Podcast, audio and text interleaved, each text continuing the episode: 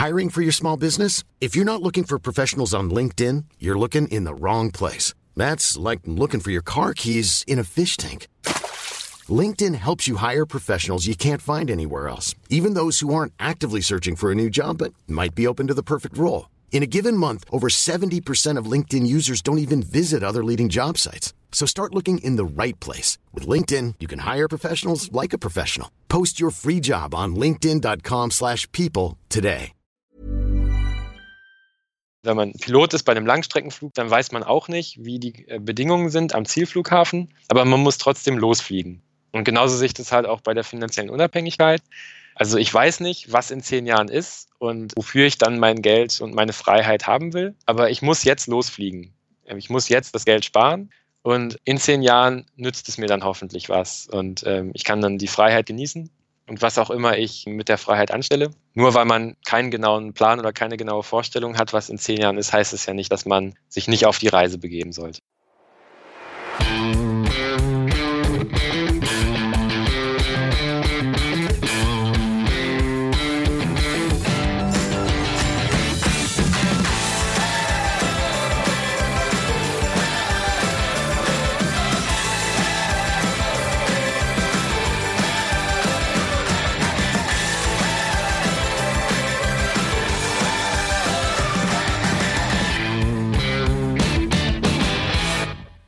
Moin Moin und herzlich willkommen zu einer neuen Folge des Finanzrocker Podcasts. Mein Name ist Daniel Kort und ich habe heute Oliver Nölting zu Gast und er betreibt den Blog frugalisten.de, hat das Ziel in elf Jahren, also mit 40, in Rente zu gehen und spart 70 Prozent seines Einkommens. Ja, und das sind natürlich eine ganze Menge Themen, über die wir sprechen. Und es ist ein wirklich interessantes Interview geworden. Ich glaube, dass du da noch so ein paar Denkanreize mitnehmen kannst. Wobei ich denke, dass viele Aussagen von Oliver dann eben auch bei dem einen oder anderen dafür sorgt, dass er anderer Meinung ist. Und ich denke, das wird dann äh, diskussionsreich werden. Wenn du kommentieren möchtest, dann kannst du das am besten in meinem Blog www.finanzrocker.net machen. Ja, und diese Folge wird dir präsentiert vom Extra Magazin. Das Extra Magazin erscheint zehnmal pro Jahr und ist das führende Informationsmedium zum Thema Exchange Traded Funds. Darüber hinaus wird im Magazin über Robo-Advisors, Altersvorsorge, unterschiedliche Indizes und mehr berichtet. Ich lese das ETF-Magazin jetzt seit zwei Jahren, jeden Monat und hole mir hier viele Anregungen für meinen Blog und die beiden Podcasts. Besonders interessant finde ich die unterschiedlichen Titelstories. In der März-Ausgabe geht es beispielsweise um Dividenden-ETFs, die fünf größten ETF-Mythen und wie du von Aktienrückkäufen profitierst. In den Ausgaben davor wurde beispielsweise ausführlich über die besten MSCI World ETFs berichtet, über Schwellenländer mit Entwicklungspotenzial und noch einiges mehr. Wenn du das Extra-Magazin einmal testen möchtest, kannst du dir als Finanzrocker Podcast-Hörer ein 6-Monats-Abo der Printausgabe zum halben Preis holen. Statt 30 Euro zahlst du nur 15 Euro. Gehe einfach auf www.finanzrocker.net slash Extramagazin und probiere es doch mal aus. So, und wir holen jetzt die Gitarre raus und legen mit dem Interview mit Oliver los. Auf geht's!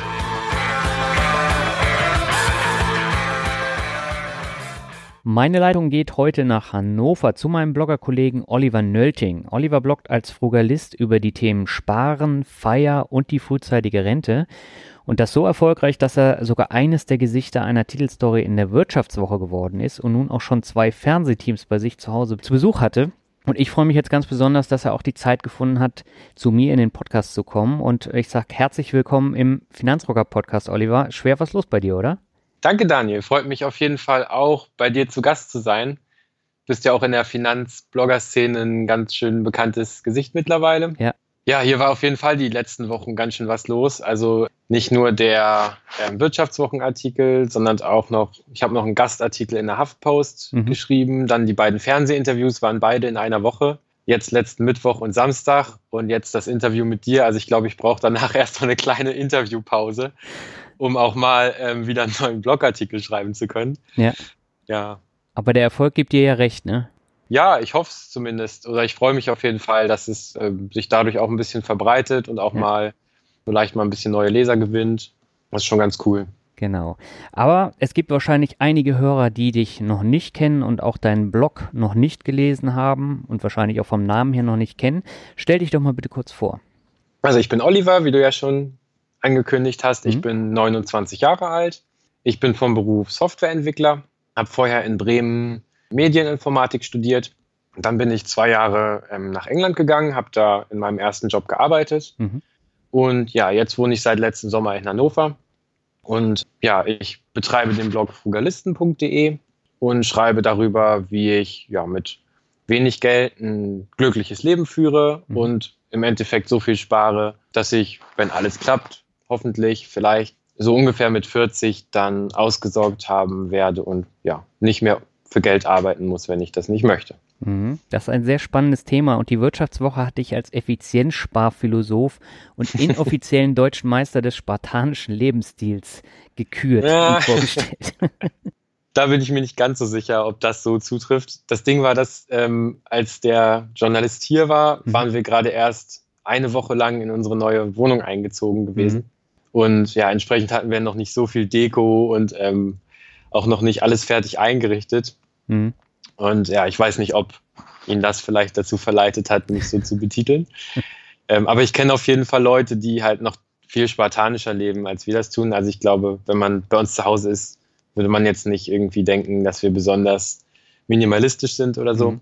Da gibt es ja Leute, die dann wirklich nur 100 Gegenstände besitzen oder sogar aus dem Rucksack leben, digitale Nomaden sind mhm. und gar kein wirkliches festes Zuhause mehr haben.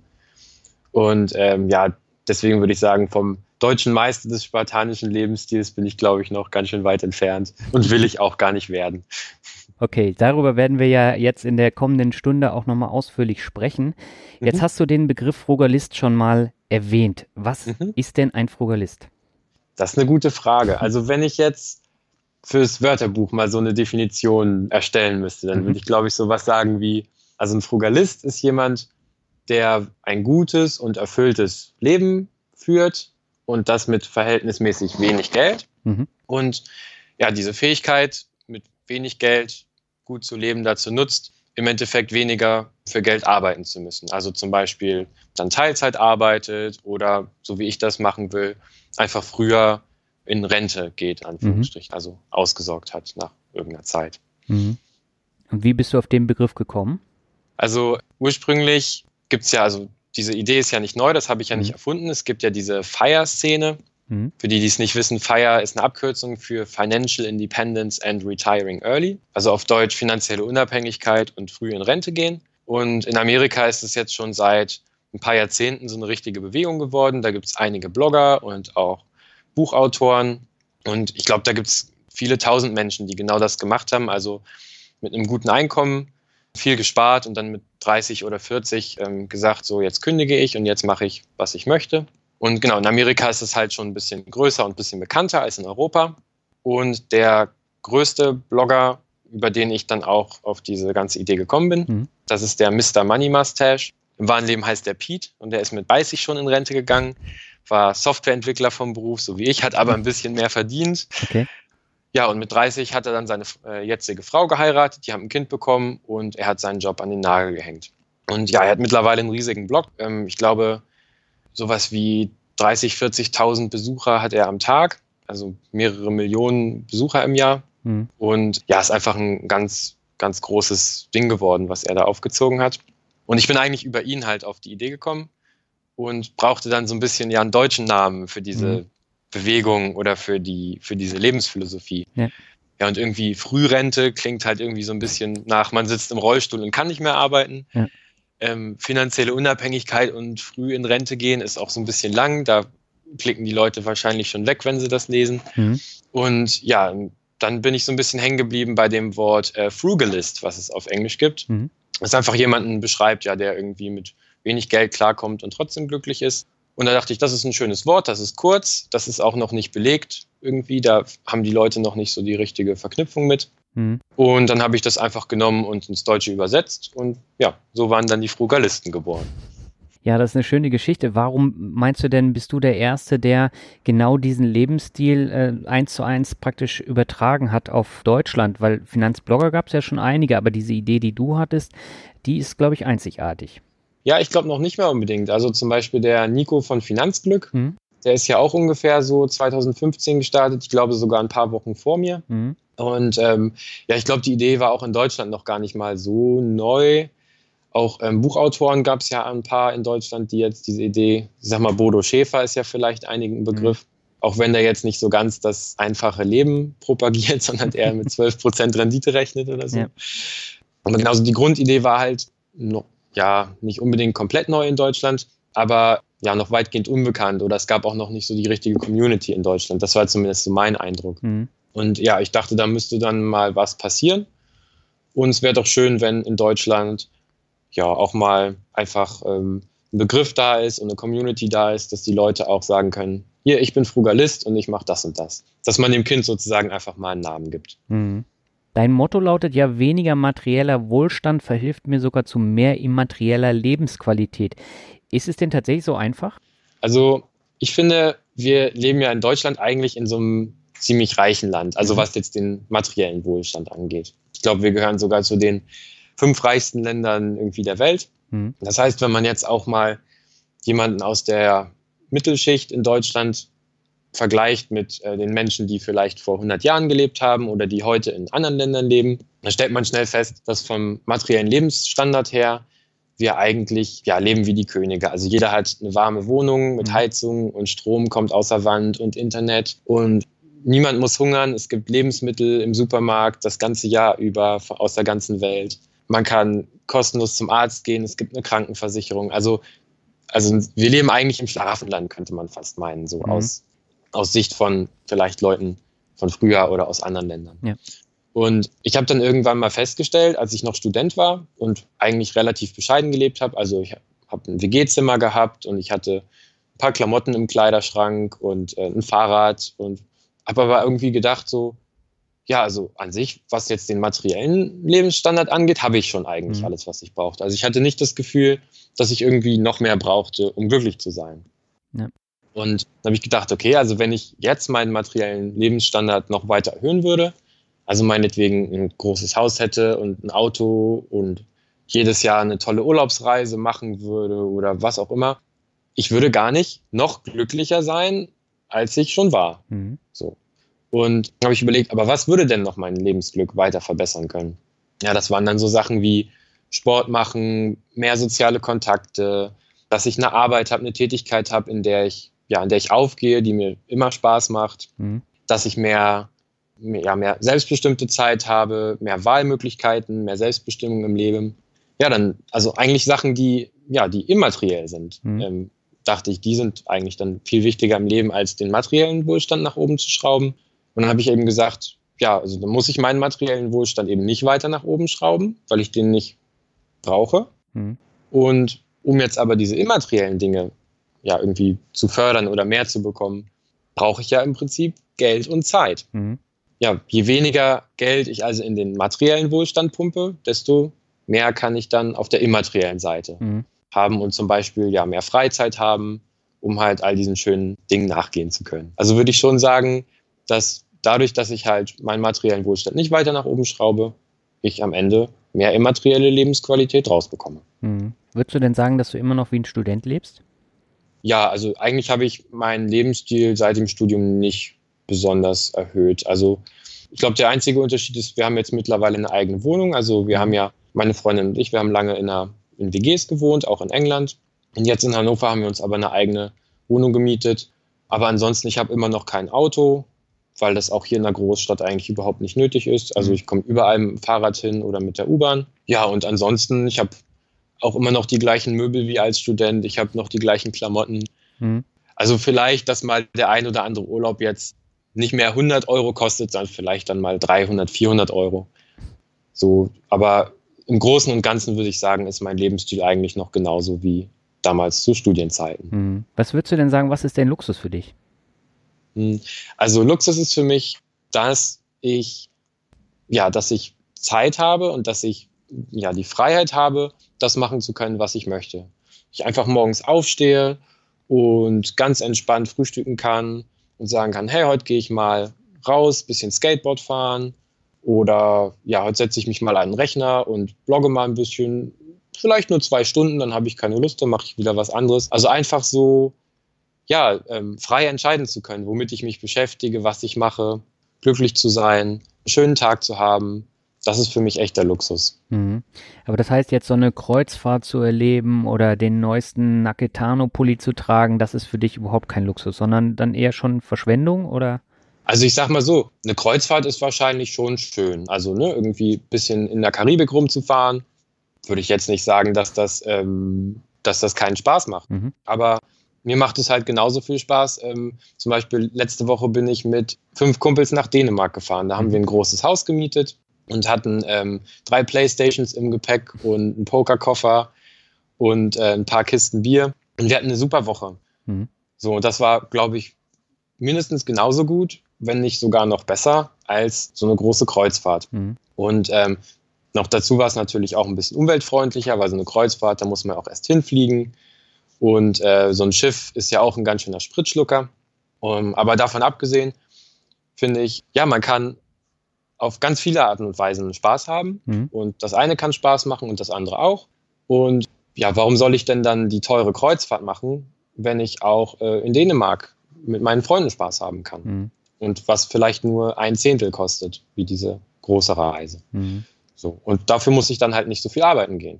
Denken deine Freunde denn genauso oder gucken die dich so ein bisschen komisch an? Also ich sag mal so, ich habe jetzt eigentlich keine Freunde, die auf so richtig großem Fuß leben oder irgendwie ständig shoppen gehen oder so. Also ich glaube, ähm, man sagt ja so gleich und gleich gesellt sich gern. Mhm. Oder man ist so ein bisschen auch die Mischung aus den fünf Leuten, mit denen man sich umgibt. Also, was ich sagen will, einfach der Freundeskreis repräsentiert ja auch so ein bisschen, wie man selber tickt. Ja. Und ja, meine Freunde sind eigentlich alle relativ bodenständig. Eigentlich niemand ist so materialistisch oder vergleicht sich anhand von irgendwelchen Besitztümern oder so. Mhm. Das sind alles Leute, die ja aktiv und selbstbestimmt leben, die Hobbys haben, nicht nur den ganzen Tag auf der Couch sitzen und Fernsehen gucken. Ja, also wegen meinem Lebensstil mhm. eigentlich nicht. Und ähm, ich glaube auch, dass, dass wenn man mich jetzt so im Alltag erlebt, eigentlich gar keiner merkt. Mhm. Also ich äh, lebe eigentlich wie jeder andere auch so, wenn man mich so kennenlernt. Mhm. Ähm, und was die manche vielleicht ein bisschen komisch finden oder interessant finden, ist halt, dass ich tatsächlich so einen ganz schön großen Teil von meinem Einkommen halt jeden Monat mhm. ähm, übrig habe und spare. Mhm. Also das ist dann auch immer noch ein bisschen ungewöhnlich. Ja, ja da können wir ja gleich nochmal drüber sprechen. Mhm.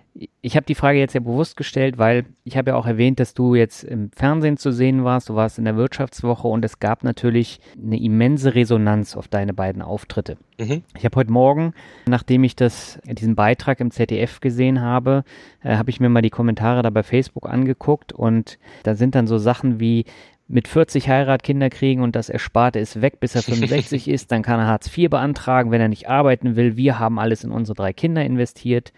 Das war mhm. jetzt eine Meinung, dann habe ich hier noch eine andere. Ich finde das Ganze etwas fragwürdig und egoistisch. Sich selbst beschränken ist ja noch gut, aber mit 40 schon nicht mehr arbeiten wird kaum, kaum jemanden auf Dauer glücklich machen und dann von Zinserträgen am Kapitalmarkt leben ist auch kein Konzept, was ich sehr sozial finde. Wir leben ja in mhm. einem Solidarsystem, dem sich Oliver damit ab 40 entzieht.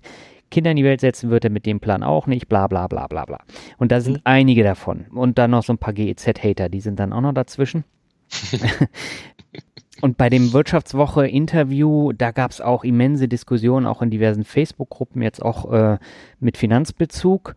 Warum reagieren die Leute so ablehnend und komisch? Also es ist ja nicht nur Ablehnung nein, dabei. Nein, nicht nur, aber es ist schon viel. Es ist schon sehr polarisierend. Ja. Also viele sagen auch, finde ich toll und super Idee. Und es gibt auch viele, wie du ja schon sagst, die dann ablehnend reagieren. Ja. Und ich glaube, das ist einfach ganz normal, wenn jemand mal was macht, was so ein bisschen außerhalb des Mainstreams liegt, mhm. was an sich schon ein, ja, ein brisantes, polarisierendes Thema ist, was so ein bisschen gegen die gesellschaftliche Norm geht. Mhm. Ich glaube, da muss man sich einfach nicht wundern wenn da auch viel ja, Gegenrede kommt oder negative Kommentare kommen. Mhm. Und ähm, mein Eindruck ähm, ist immer so ein bisschen, dass viele Leute sich einfach angegriffen fühlen mhm. von der Idee. Also ich, ich persönlich greife ja niemanden an oder mhm. äh, werfe niemandem irgendwie was vor. Also ich schreibe einfach nur über mich und was ich so denke und was ja. ich so mache.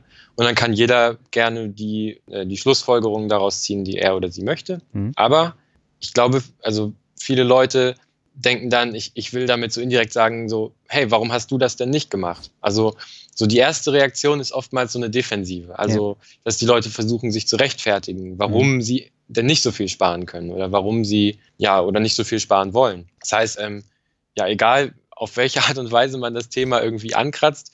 Die Leute sind oft sehr schnell in so einer defensiven Position. Mhm. Und ja, ich glaube, deswegen kommen halt auch sehr viele negative Kommentare auf das Thema. Mhm. Würdest du denn auch sagen, dass du genau deswegen, weil du polarisierst, dann auch im, im Fernsehen und jetzt in Zeitschriften zu sehen bist? Einfach absolut, weil, ja? absolut, weil sich das ja auch einfach verkauft. Und ja. ähm, ich habe ja auch diese, ähm, ja, diese Headline, die ich mir so ein bisschen auf die Fahne geschrieben habe, also dieses Rente in, mit 40 in Rente gehen, ja.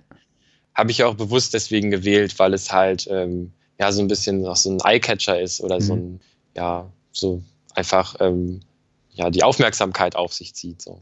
Und das ist ja auch ganz wichtig, so bei den Medien ähm, Aufmerksamkeit zu generieren. Und ich finde, es hat auch bei den deutschen äh, Blogs zum Thema finanzielle Unabhängigkeit vorher ein bisschen gefehlt. Also häufig waren die einfach so, ja, so sehr, also wenig auf den Punkt. Und ich mhm. finde, ähm, das ist halt ganz wichtig, wenn man im Internet auch ja, Leser gewinnen will, dass man es schafft, irgendwie seine Konzepte auf den Punkt darzustellen und irgendwie eine, ja, so eine catchy so eine catchy Phrase zu finden, mhm. der man dann ja Leute mit ins Boot holen kann. Mhm. Ja, das gelingt dir ja auch sehr gut.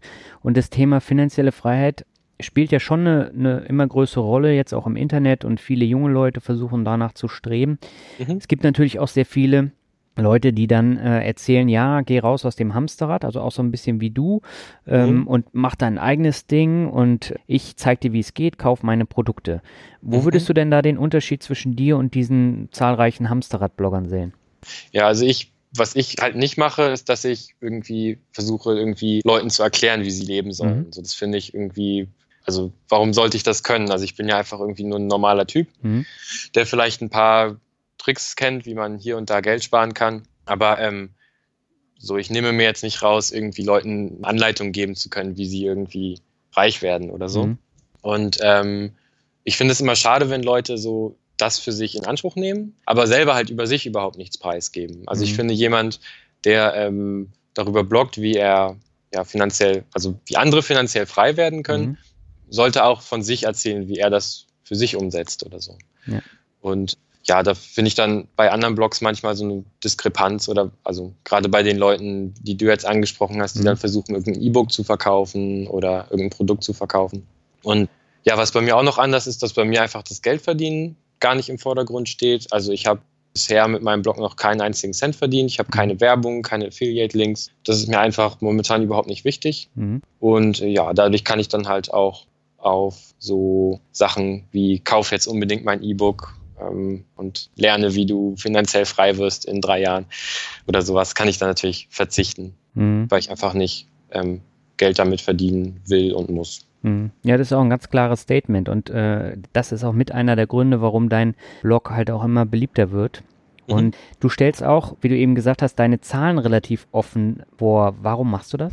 Mhm. Also ähm, am Anfang hätte ich mir das, glaube ich, oder bevor ich den Blog so gestartet habe, hätte ich mich das eigentlich noch nicht getraut. Mhm. Und ich habe dann aber bei anderen Bloggern gesehen, zum Beispiel bei Sauerkraut und Zaster, bei Alexandra, die hast du ja auch damals im Interview mhm. gehabt. Und die hat das eigentlich genauso gemacht. Und ich habe halt bei ihr gesehen, dass das richtig, richtig gut funktioniert. Mhm. Also einerseits, weil ja die Leser das total gerne mögen, mhm. ähm, habe ich, hab ich festgestellt. Also ich glaube einerseits, weil es natürlich auch ein bisschen die Neugier der Leute befriedigt. Also wenn man jetzt über sein Leben bloggt, wollen die Leute ja auch möglichst viele Details wissen so. Ja. Und andererseits auch, wenn man einfach glaubwürdiger wird. Also mhm. wenn man jetzt darüber schreibt, wie man irgendwie ja, bestimmte, auf eine bestimmte Art und Weise irgendwas gespart hat, es ist ja verständlich, dass die Leser auch äh, nackte Zahlen einfach sehen wollen. Mhm. Sehen wollen, ähm, ja, wie hat er das jetzt denn genau gemacht? Wie viel hat er dabei gespart? Auch damit sie vielleicht Schlussfolgerungen ziehen können über ihre eigene, für ihre eigene Lebenssituation. Dass man sehen kann, okay, der verdient natürlich mehr als ich oder der verdient weniger als ich und ich gebe trotzdem mehr aus oder so. Also dass man einfach ja aus den Zahlen auch so ein bisschen was ableiten kann für sich selber. Mhm. Und das habe ich halt ja dann bei anderen gesehen, dass das gut funktioniert und habe mir dann überlegt, wenn ich schon im Internet irgendwie offen über meine Lebenssituation schreibe, dann will ich es auch komplett transparent machen. Und ähm, dann muss ich auch, was Zahlen angeht, nicht um heißen Brei rumreden, sondern kann klipp und klar sagen, hier, das sind meine Einnahmen, Ausgaben Und ja, was ihr dann daraus für ähm, Schlussfolgerungen zieht, das ist dann euch überlassen. Mhm. Warum würdest du sagen, featuren denn jetzt Wirtschaftswoche oder die, die Fernsehsender deinen Blog dann nicht so? Weil das ist doch gerade das Interessante, dass du da die Zahlen offenlegst, aber ich habe nirgendwo da einen Link gesehen. Ja, das stimmt. Also sowohl bei der Wirtschaftswoche als jetzt auch in dem ZDF-Beitrag wurden mein Blog erwähnt. Ähm, ja, ehrlich gesagt weiß ich es gar nicht genau, warum. Also für die, für, äh, ja, für die Fernsehsender oder die Zeitschriftenverlage sind natürlich in erster Linie die Stories selbst mhm. interessant, also dass man da irgendwie eine Person vorstellt, die irgendwas Interessantes macht, ja. was dann auch die Leser anzieht. Und ja, ob die Leute dann danach noch auf meinen Blog gehen oder nicht, ist ja für die Medien selber dann gar nicht mehr so interessant. Mhm. Und häufig ist es ja auch so, dass dann einfach beschränkter Platz da ist. Also jetzt auch der Fernsehbeitrag war ja nur drei Minuten lang. Ja. Und auch der Absatz in der Wirtschaftswoche über mich war relativ kurz, Teil von einem größeren Artikel. Mhm. Und ich glaube, oftmals ist dann einfach gar kein Platz, um noch irgendwie ja, einen Link einzubauen oder anzuzeigen oder so. Und dann fällt das einfach beim Schnitt oder bei der Postproduktion am Ende einfach raus. Mhm. Leider. Ja, der Artikel wäre ja eigentlich noch größer gewesen. Ich habe ja gesehen, der Holger von Sendepo war auch in dem Artikel. Den haben sie komplett rausgeschnitten. Der hat eine Online-Variante bekommen. Mhm. Du hast ja auch nochmal ein Online-Interview gehabt mit der Wirtschaftswoche. Genau, das war aber vorher. Mhm. Also da gab es einmal diese, diese Studie. Ich weiß jetzt gar nicht mehr, von wem das war. Muss ich jetzt nochmal nachgucken die da irgendwie zu dem Schluss kam, dass ein bestimmter Prozentsatz der Menschen in Deutschland irgendwie x Jahre von ihrem Vermögen leben könnten, ohne zu arbeiten. Mhm. Und die eine Journalistin von der Wirtschaftswoche hat dazu recherchiert und ist bei der Recherche über meinen Blog gestoßen. Ah. Und ja, hat mich dann dazu interviewt, fand das interessant. Und weil dieses Interview dann so ein großer Erfolg war oder weil auch die Wirtschaftswoche dann zu dem Interview viele Leserzuschriften bekommen hat, mhm. haben die dann eben beschlossen, nochmal in der Printausgabe einen größeren, ja, ja, ein größeres Thema aus dem mit 40 in Rente Privatier-Ding mhm. irgendwie zu machen. Also das Interview, was online war, kam dann eigentlich vorher. Ja, das ist ja durch die ganzen Facebook-Gruppen dann gegeistert. Und da gab es Ach so, ja das habe ich gar nicht so richtig mitbekommen, okay. Ja, das war das erste und danach kam mhm. dann äh, der, der Wirtschaftswoche-Artikel, der wurde dann überall geteilt mhm. und das war dann auch spannend. Wir haben im Vorfeld drüber gesprochen, da habe ich dich gefragt, ob du denn jetzt davon auch profitierst, deswegen auch meine Frage. Mhm. Und das Spannende ist ja, da sind ja einige Blogs aufgeführt, äh, der Privatier Peter Ranning ist ja auch nochmal erwähnt worden, Monika mhm. Reich ist erwähnt worden, äh, die ist auch interviewt worden und die hat in einem Satz meinen Finanzrocker-Blog äh, mhm. erwähnt und Madame Moneypenny und ich hatte innerhalb eines Tages 1200 Klicks und Wahnsinn, ich wusste halt ja. nicht, wo die herkommen. Ah, okay. Und äh, die sind alle auf Google und haben Finanzrocker eingegeben. Ah ja, okay. Ja. Also bei mir ist von dem Wirtschaftswochen-Artikel fast nichts angekommen. Also so ein ganz kleiner Peak, aber ja. nicht, nicht wirklich viel mehr als, als so sonst eigentlich.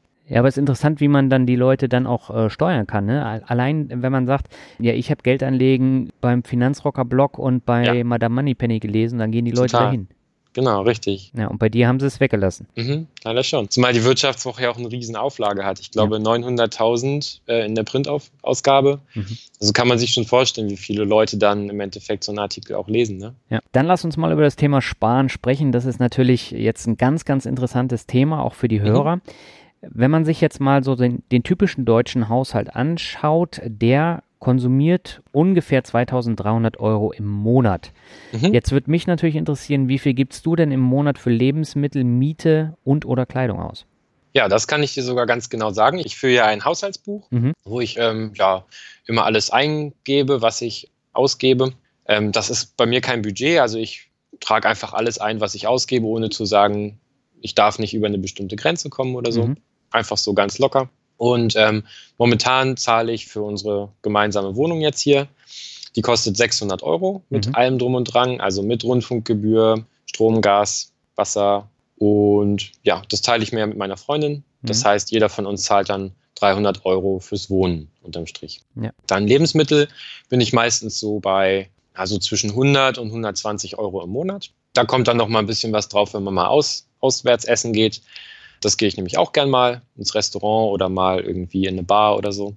Kommen dann nochmal irgendwie vielleicht 30, 40 Euro im Monat obendrauf. Mhm. Ähm, Kleidung, ähm, hast du ja gefragt, ist bei mir eigentlich gar nicht so der große Punkt. Also ich kaufe eigentlich nur Klamotten, wenn mal was kaputt ist. Mhm. Ich habe relativ wenig Klamotten, dann brauche ich nicht so viel Platz im Kleiderschrank verbrauchen.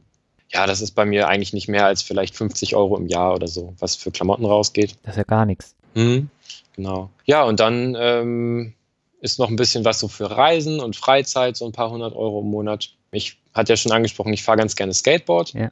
Da brauche ich natürlich immer ein bisschen Equipment, also ab und an mal ein neues Brett oder neue Schuhe. Ja. Ähm, jetzt im Winter kann ich natürlich wegen der Kälte und des Regens und des Schnees äh, auch nicht draußen Skateboard fahren. Das heißt, ich fahre hier immer in die Skatehalle in Hannover. Mhm. Die kostet auch nochmal Eintritt, also so 40 Euro im Monat für eine Monatskarte. Da muss ich mir auch ein paar U-Bahn-Tickets kaufen, damit ich da auch hinkomme, weil die am anderen Ende der Stadt ist. Mhm. So, also so für Freizeit und äh, Nettigkeiten des Lebens geht dann auch immer noch so ein bisschen was raus, sodass ich am Ende meistens unterm Strich so bei um die 800 Euro liege für Ausgaben im Monat. Was ja echt wenig ist. Mhm. Also ich habe natürlich kein Auto, deswegen mhm. ist da schon mal, denke ich, weniger bei mir als bei einem Durchschnittshaushalt. Und wir leben natürlich, äh, wir wohnen natürlich auch relativ günstig. Mhm. Und ähm, ja, das Wohnen und das Auto ist ja bei den meisten deutschen Haushalten tatsächlich der, die beiden größten Ausgabenposten. Ja. Und ähm, ja, wenn man die so ein bisschen optimiert und irgendwie versucht, günstig zu wohnen und ähm, ja, entweder ein günstiges Auto zu haben oder sogar, wenn man in der Stadt wohnt, wie wir jetzt, mit keinem Auto auch gut auskommt ähm, mhm. oder ohne Auto. Und dann hat man schon mal zwei sehr, sehr große Fliegen sozusagen in einer Klappe erledigt. Mhm. Und ähm, ja, dann macht sich das natürlich bei den Gesamtausgaben ganz schön bemerkbar. Mhm. Man hat trotzdem noch genug ähm, ja, Budget, wenn man es jetzt so nennen kann. Ich habe ja keins, aber ähm, ja, für Freizeit und ähm, Essen gehen und Hobbys und so weiter. Da muss man dann gar nicht viel rumknausern, wenn man einfach so die großen Posten des Lebens im Griff hat, mhm. würde ich sagen. Hm? Ja, Essen gehen hast du jetzt eben erwähnt und äh, du hast ja auch äh, gesagt, ja, wenn, wenn wir mal im Monat was trinken gehen, dann äh, sind so 30, 40 Euro dann, äh, die da weggehen. 30, mhm. 40 Euro sind aber auch nicht viel. Wenn du heute zu zweit essen gehst, da hast du die ja eigentlich bei einmal essen gehen dann schon raus, oder? Das stimmt. Also ich gehe jetzt nicht jede Woche essen. Mhm. Bin ja auch viel beschäftigt. Also gehe ja gern skaten oder blogge auch und habe einfach auch nicht Zeit, jeden Abend irgendwie ins Restaurant zu rennen und auch keine mhm. Lust. Also ich koche ja auch sehr gerne zu Hause. Okay. Und ähm, ja, also wenn wir vielleicht mal alle zwei, drei Monate mal irgendwie essen gehen, dann ist das schon viel. Mhm. Und wir gehen auch nicht jedes Mal irgendwie in ein Restaurant. Also es gibt ja auch zum Beispiel bei uns um die Ecke so ein, ähm, also es ist wie so ein schicker Dönerladen, würde ich mal sagen, also ein türkisches Restaurant. Ja. Und da kriegt man dann auch eine Mahlzeit äh, für irgendwie sieben, acht Euro mhm. und ähm, ne, irgendwie noch ein Getränk dazu. Also da ist man dann auch nur bei zehn Euro. Und ähm, ja, sowas würde ich dann mal öfter machen oder machen wir dann mal öfter. Mhm. Und ja, dann ist das auch nicht gerade so die riesige Ausgabe, die sich dann so bemerkbar macht am Ende des Monats, würde ja. ich sagen. Gehst du denn verstärkt jetzt zum Discounter einkaufen oder ist auch dir das egal? Ach, ganz verschieden eigentlich. Also ich habe festgestellt, dass die, so diese Grundnahrungsmittel, äh, die ich halt so viel kaufe, also grundsätzlich, ich kaufe einfach nicht so viele so industriell verarbeitete Lebensmittel. Also ich mhm. äh, finde, dass ganz oft hat man so eine bunte Verpackung und ähm, wenn man hinten drauf guckt, sieht man, da ist eigentlich ganz viel Zucker und Fett drin. Mhm und Salz und ungesunde Sachen und das Ding kostet dann irgendwie 3,99. Also jetzt irgendwie so ein vitales Müsli oder irgendwie, ne? Ja. So diese bunten Sachen. Und ähm, ich finde, das äh, ist vor allem nützlich für eins, und nämlich die Lebensmittelkonzerne, Nestle und äh, Procter und Gamble und wie sie nicht alle heißen. Unilever, die machen da ein riesen Geschäft mit mhm. indem sie halt günstige Lebensmittel bunt anmalen und in eine nette Verpackung packen und dann für teuer Geld verkaufen. Ja. Und ähm, ich mache das nicht. Ich kaufe mir meistens so Grundnahrungsmittel, also Haferflocken, frisches Obst, frisches Gemüse, Joghurt, Nudeln, Reis und ähm, koche dann einfach mir mein eigenes schönes Essen daraus. Mhm.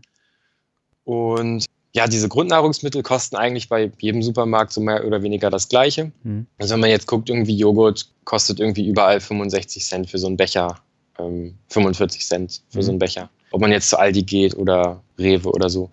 Klar, Gemüse und Obst ist ein bisschen günstiger ähm, beim Discounter, aber ähm, ich kaufe dann trotzdem immer eher da ein, wo ich gerade bin oder wo ich mhm. gerade vorbeikomme. Es ist so ein bisschen wie dieses dass man extra so einen Umweg fährt, um an eine Tankstelle zu fahren, wo jetzt der Sprit einen Cent günstiger ist. Ne? Mhm. Ähm, also im Endeffekt spare ich dann vielleicht drei, vier Euro dadurch, dass ich so Supermarkt-Hopping betreibe oder so. Und das ist es mir dann eigentlich auch nicht wert. Also dann kaufe ich einfach gerade da ein, wo ich äh, vorbeikomme oder wo es am nächsten ist. Mhm. Wenn es halt ein Rewe ist, dann ist es eben ein Rewe. Ja. Ich war eben noch im Drogeriemarkt, äh, musste noch mhm. Zahnpasta kaufen. Da musste ich an dich denken, weil ich habe mir bewusst jetzt eine Zahnpasta ausgesucht, die war zwar im Sonderangebot, aber trotzdem relativ teuer. Die hat, glaube ich, 1,75 gekostet und äh, Zahnpasta kriegst du natürlich auch ab 65 Cent oder mhm. vielleicht sogar noch weniger. Würdest du sowas auch kaufen oder sagst du dir, nee, das ist es mir nicht wert, den Euro mehr zu zahlen? Ja, das kommt, glaube ich, so ein bisschen auch auf das Produkt an. Also jetzt beim Thema Zahnpasta, da habe ich sogar eine relativ teure momentan. Mhm. Irgendwie so eine Sensodyne ja. für drei Euro, glaube ich sogar. Aber die hält halt ein halbes Jahr. Also ich mhm. packe ja da nicht so ein Kilo Zahnpasta äh, drauf auf die Bürste, sondern halt immer nur so ein bisschen. Ja. Und ja, ob ich dann, dann nur 6 Euro im Jahr bezahle oder 3,50, das macht am Ende den Kuchen auch nicht fett. Und ich versuche einfach immer zu schauen, ist es das wert? So, mhm. ist es mir die Mehrausgabe wert? Und wenn ich feststelle, ja, das teurere Produkt ist eindeutig besser und es ist jetzt nicht so viel teurer, dann würde ich auch zu dem teureren Produkt greifen. Also mein Motto ist ja reicher Leben. Das mhm. ist ja auch der Untertitel von meinem Blog. Ja. Und die Wirtschaftswoche hat zwar über mich geschrieben, irgendwie billiger einkaufen um jeden Preis, mhm. aber das sehe ich halt überhaupt nicht so. Also ja, ich versuche immer zu schauen, was kriege ich denn für einen Mehrwert für das Geld? Ist es den Aufpreis wert, ja oder nein? Und wenn es den Aufpreis wert ist, dann bin ich auch gerne bereit, ein bisschen mehr dafür zu bezahlen. Ja, ist ja wichtig, dass du das jetzt nochmal darstellst, dass mhm. es nicht so ist, dass alles billig sein muss. Genau, überhaupt nicht. Ja. Du hast, glaube ich, in deinem Blog geschrieben, dass du so um die 2500 Euro, ich glaube netto ist es, äh, im mhm. Monat verdienst. Mhm. 800 Euro gibst du aus, das heißt, du hast äh, knapp 1700 Euro zur freien Verfügung. Was machst du damit? Genau. Also das ist ja im Prinzip meine Sparrate. Mhm. Das ist das, was am Ende des Monats übrig bleibt. Ja. Und ja, die investiere ich meistens äh, momentan in ein Portfolio aus ETFs, mhm. also aus ähm, börsengehandelten Fonds. Werden ja wahrscheinlich die meisten deiner Hörer schon gehört haben. Ja, die kennen ja auch Gerd Komma. Genau, richtig. ähm, den, das war auch übrigens mein erstes Finanzbuch, was ich gelesen habe, ja. den Komma.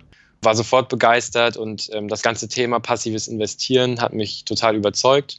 Und ja, ich bin jetzt auf jeden Fall überzeugter passiver ETF-Investor und ähm, füttere jetzt mein Portfolio seit habe ich das angefangen. Ich glaube, 2014 habe ich meine ersten ETFs gekauft. Ja, und seitdem wandern eigentlich immer meine Sparraten am Ende des Monats in das Portfolio. Mhm. Und wie viele ETFs besparst du im Monat? Also ich habe ein Portfolio aus sechs ETFs aufgebaut. Mhm. Drei davon sind Aktien-ETFs und die anderen drei sind jeweils ein REIT-ETF, also ein Immobilienfonds, ja.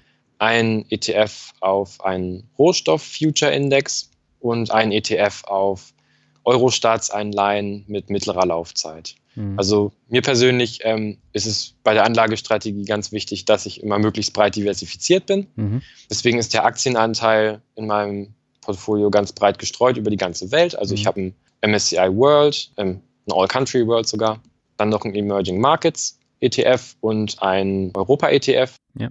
Und die sind von der Gewichtung her so zusammengestellt, dass ich halt eine Gewichtung nach Bruttoinlandsprodukt habe, so wie auch Komma das vorschlägt in seinem mhm. Buch. Und die anderen drei ETFs, also die bisschen exoterischeren, den Rohstoff und den REIT und den Anleihen-ETF, die sind halt noch ein bisschen zur Beimischung, dass ich einfach eine bisschen bessere Diversifikation habe mhm.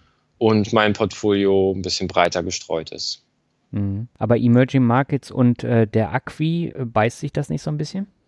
Hm. Ja, man muss aufpassen. Also in dem in dem All Country World Index sind ja 90% World-Aktien mhm. drin und 10% Emerging Markets. Mhm. Jetzt ist es so, dass man, ähm, wenn man mit drei ETFs eine Abbildung der gesamten Welt nach Bruttoinlandsprodukt haben will, dann ähm, muss man die ETFs dann in der richtigen Gewichtung sozusagen mischen. Mhm. Also in dem All Country World sind die Anteile ja nach Marktkapitalisierung gewichtet. Das heißt, nach Marktkapitalisierung haben die, also hat der World-Anteil, also die entwickelten Länder, ja einen Anteil von 90 Prozent und die Emerging Markets von 10. Mhm. Aber nach Bruttoinlandsprodukt ist der Anteil der Emerging Markets ja viel höher. Der liegt da so bei 30, 40 Prozent. Mhm.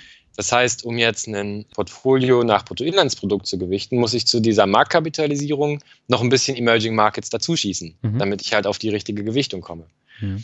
Und deswegen habe ich halt den All Country World und den Emerging Markets, um halt ja diese BIP-Gewichtung herzustellen. Mhm. Und warum hast du unbedingt die anderen drei noch mit reinnehmen wollen? Also ähm, ich persönlich kann einfach ruhiger schlafen, wenn ich mhm. weiß, mein Portfolio ist gut diversifiziert. Und ja, ich habe mich auch so ein bisschen mit dem wissenschaftlichen Hintergrund beschäftigt, also ein bisschen mit der modernen Portfoliotheorie, mhm. die ja ähm, erklärt, wie man mit, ja, mit Assetklassen, die nicht äh, gleich korreliert sind, also die ein bisschen gegenläufige Kursentwicklung haben, mhm. wenn man die mischt, dass man dann ja eine gleiche Rendite bei niedrigerem Risiko erzielen kann oder umgekehrt eine höhere Rendite bei gleichem Risiko, dass man also im Prinzip als Investor davon profitiert, ähm, rein mathematisch schon, wenn man unterschiedliche Assetklassen in einem Portfolio mischt. Und diese, ja, diese wissenschaftlichen Betrachtungen haben mich halt überzeugt. Ich habe mir das ein bisschen angeguckt und mhm. versucht, das nachzuvollziehen und zu verstehen. Und ja, investiere jetzt halt nach diesen wissenschaftlichen Grundsätzen. Mhm. Aber hätte es nicht gereicht, wenn du in den Arero investiert hättest? Da hast du genau das gleiche, bis auf die Reads auch. Mhm, das stimmt. Ein Arero ist auch eine gute Alternative. Aber natürlich ist dann, sind erstens natürlich die Kosten ein bisschen höher bei dem Arero. Mhm. Aber auch nicht viel. Nee, genau. Ich glaube, der hat 0,5 Prozent genau. mhm. an äh, Total Expense Ratio, TR. Und mein ETF-Portfolio hat jetzt so, ich glaube, so 0,2, 0,3. Mhm. Ja, ich sag mal, ein Arero hätte man auch machen können. Aber so kompliziert ist mein Portfolio jetzt auch nicht. Ist ein bisschen günstiger. Ich habe ein bisschen mehr Möglichkeiten zum Feintunen. Mhm. Ich kann also wirklich genau diese BIP-Gewichtung herstellen, kann noch den REIT-ETF dazu nehmen. Ja, und deswegen habe ich mich dann entschieden, ja, das mit ETFs halt selber zu stricken. Mhm. Jetzt äh, ist in dem Beitrag vom ZDF die Zahl gefallen, 90.000. Ich glaube, in deinem Blog hast du was von über 80 geschrieben, die du bisher mhm. äh, angespart hast. Mhm. Du hast jetzt noch knapp elf Jahre Zeit, bis du 40 wirst und dann äh, mehr oder weniger in Rente gehen möchtest. Mhm. Das äh, steht dir ja frei. Wie viel müsstest du denn haben, um guten Gewissens in Rente gehen zu können? Also, das ist eine ganz schön schwierige Frage, mhm. weil man ja erstens gar nicht weiß, wie viel brauche ich denn mit 40 genau. überhaupt? Ne, wie sieht denn überhaupt meine Lebenssituation aus in elf mhm. Jahren? Das weiß ich ja nicht. Und die zweite Frage ist auch, ja, wie, wie stehen denn eigentlich zum Beispiel die Aktienmärkte in ja. elf Jahren? Also sind wir dann gerade kurz nach dem Crash oder geht der Aktienmarkt jetzt noch weitere elf Jahre bergauf und wir sind nachher bei KGVs von über 50 oder so? Das heißt, im Endeffekt, man weiß einfach gar nicht so genau, was in elf Jahren Phase ist. Mhm. Und deswegen ist mein Plan auch immer nur, ich sag mal, so eine ganz grobe Abschätzung. Ja. Ja, wenn es jetzt halt nicht hinhaut und ich stelle mit 40 fest, na, es reicht noch nicht ganz, dann ist es halt so, dann arbeite ich halt noch ein paar Jahre weiter oder gehe in Teilzeit oder so. Ist ja auch kein Weltuntergang. Mhm. So, und ähm, meine momentane Abschätzung ist aber so, dass ich ungefähr so zwischen, ich sag mal, 300.000 und 450.000 Euro brauche, sodass ich sagen kann, so ab jetzt brauche ich eigentlich meinen Arbeitsvertrag nicht mehr. Vielleicht arbeite ich noch ein bisschen nebenbei mhm. oder auf Stundenbasis oder so. Aber ich bin halt zu 99 Prozent finanziell unabhängig und brauche nur noch zu arbeiten, wenn ich Lust dazu habe. Mhm. Und da hast du jetzt die ganzen Kosten wie Krankenversicherung, wenn du noch ein bisschen selbstständig bist, äh, Steuern, alles was dazugehört, dann mit einberechnet. Ja, also mit einberechnet ist natürlich immer schwierig, mhm. weil es ist ja eine super, super, super grobe Abschätzung. Ja. Und wenn man jetzt so eine, eine Daumenabschätzung macht, mhm und sagt so, ja, so ungefähr zwischen 100 und 200.000, also eine ganz grobe Zahl nennt. Und dann sagt, ja, jetzt muss ich aber noch 1,275 Prozent Steuern einrechnen. Ja. Dann landet man im Prinzip in was, wofür es nur äh, in Deutschland ein Wort gibt. Es gibt keine englische Übersetzung für dieses Wort. Äh, Scheingenauigkeit. Okay. Also, dass man im Prinzip irgendeinen Wert ähm, auf die zehnte Nachkommastelle genau angibt, ähm, der aber nur eine grobe Schätzung ist. Mhm. So. Und wenn ich jetzt eh nur eine grobe Schätzung mache, dann bringt mir das auch nichts, wenn ich jetzt irgendwie genau die Steuern und genau den Krankenkassensatz und so damit einberechne. Ja. Das macht die Rechnung einfach nicht besser und nicht genauer. Und deswegen bleibt es halt bei der Daumenpeilung. Und ich sage halt so irgendwas, 300, 400.000 Euro. Vermutlich würde ich sagen, da bin ich finanziell frei. Und wie das dann mit der Krankenkasse aussieht und mit den Steuern aussieht, das muss man mal gucken. Mhm. Ähm, da gibt es ja auch viele Gestaltungsmöglichkeiten, also gerade bei der Krankenkasse. Ja. Ähm, man kann zum Beispiel einen kleinen Nebenjob annehmen, also der gerade noch über dem Minijob ist, also meinetwegen ein, zwei Tage die Woche, mhm. sodass man fest angestellt ist und der über den Arbeitgeber krankenversichert ist. Man könnte ähm, ja, man könnte auch ganz abgedrehte Sachen machen, meinetwegen auswandern. Wir haben ja jetzt auch selber zwei Jahre in England gewohnt. Ja. Und ähm, in England ist man beispielsweise über den Staat krankenversichert. Man zahlt also keine Krankenversicherungsbeiträge. Man könnte auch zum Beispiel, wenn man in einer Partnerschaft lebt oder in einer Ehe lebt und der äh, Partner noch weiterarbeitet oder weiterarbeiten möchte, könnte man auch die Familienversicherung zum Beispiel in Anspruch nehmen, mhm. wenn die Kapitalerträge unter einem bestimmten Grenzwert liegen. Also es gibt einfach so viele Möglichkeiten und man weiß gar nicht, welche denn vielleicht in elf Jahren mal in Frage kommt. Und ich bin da einfach so frei und sage, das werde ich dann mal sehen. Mhm. Und bis dahin bleibt es halt eine grobe Abschätzung. Mhm. Wo wir gerade bei der groben Abschätzung sind, du hast einen Frugalistenrechner mhm. auf deinem Blog, wo du dann die Sparquote angeben kannst und äh, wie viel Erspartes du hast, glaube ich. Mhm. Und dann kannst du dir errechnen, wie lange du sparen musst, um mit dieser Sparquote finanziell frei zu sein. Ich glaube, du mit deiner Sparquote von über 70 Prozent, jetzt 2017, mhm. äh, wärst innerhalb von 16 Jahren frei oder weniger? Nee, es sind weniger natürlich. Mhm. Ich glaube, bei 70 Prozent ist man so im Bereich von neun Jahren. Neun Jahre, okay. Mhm. Und 50 war es dann mit den 16 Jahren. Äh, genau, bei 50, ja. bei 50 Prozent Sparquote, dann ist man so nach ungefähr 16, 17 Jahren finanziell unabhängig. Aber natürlich geht der Rechner ja immer davon aus, dass die Ausgaben und die Einnahmen auch immer gleich bleiben. Mhm. Und davon gehe ich ja zum Beispiel jetzt nicht aus. Also ich sage ja, ich habe vielleicht in zehn Jahren auch eine Familie. Das heißt, ein bisschen größere Wohnung oder ein Haus, Kinder mit zu versorgen. Und dann ist natürlich klar, dass ich dann nicht von 800 Euro mhm. leben kann oder möchte wie jetzt. Das heißt, ich rechne schon damit, dass meine, Einnahmen, äh, meine Ausgaben auch ansteigen in den nächsten Jahren. Mhm. Und ähm, dann schaffe ich es natürlich trotz 70 Prozent Sparquote nicht in neun Jahren oder weniger Jahren finanziell unabhängig zu sein, sondern mhm. es braucht dann vielleicht noch ein bisschen länger bis 40 oder mhm. so. Du hast die Familie jetzt eben schon angesprochen. Welchen Einfluss hätten denn jetzt Kinder auf deine Rechnung? Ja, das ist auch ein ganz interessantes Thema und äh, wird ja auch häufig, hast du ja vorhin schon gesagt, von den kritischen Stimmen gerne als Gegenargument ja. herangezogen. Ne, also mit Kindern geht das eh nicht, wird ja so äh, häufig gesagt. Mhm. Und ähm, ich persönlich habe natürlich noch keine Erfahrung. Also ich finde es super schwer abzuschätzen, wie viel jetzt ähm, man an Mehrausgaben hat mit ähm, Kindern. Ich glaube aber grundsätzlich dran, wenn man für sich und seinen Lebensstil schon immer Möglichkeiten gefunden hat, ähm, ich sag mal, günstiger wegzukommen oder mhm. irgendwie Kosten niedrig zu halten, dann wird man das wahrscheinlich auch, auch mit einer Familie so weiterführen können. Mhm. Also ähm, es gibt ja irgendwo im Internet, liest man ja häufig mal Zahlen oder in irgendwelchen Zeitungsberichten, irgendwie ein Kind kostet so viel wie ein Einfamilienhaus oder ein Kind kostet irgendwie 500.000 Euro. Mhm. Und das finde ich immer viel zu pauschal. Ich glaube, dass Kinder ganz unterschiedlich kosten. Also ähm, bei einer reichen Familie, die ihren Kindern ganz viel bietet und wo jeder sein eigenes Riesenzimmer hat oder so. Und äh, mit 18 kriegen alle ein neues Auto und ähm, immer die neuesten Klamotten und so. Da kosten Kinder natürlich dann mehr, ja. als bei so einer Familie, die sagt, nö, wir wollen das nicht. Also wir lassen unsere Kinder lieber einfach, vielleicht naturnah aufwachsen und ähm, lieber sollen die Kinder draußen spielen, als jetzt irgendwie ein großes Zimmer und ganz viel Spielzeug zu haben. Mhm. Und ja, ich glaube, wenn man so und so schon frugalistisch und mit wenig Geld lebt, dann ja, schafft man das, glaube ich, auch mit einer Familie. Und ähm, ansonsten kann ich mich eigentlich immer nur bei anderen Leuten umschauen. Ja. Also es gibt ja auch in der Fire-Community Leute, die finanziell unabhängig sind oder es anstreben und die Kinder haben. Mhm.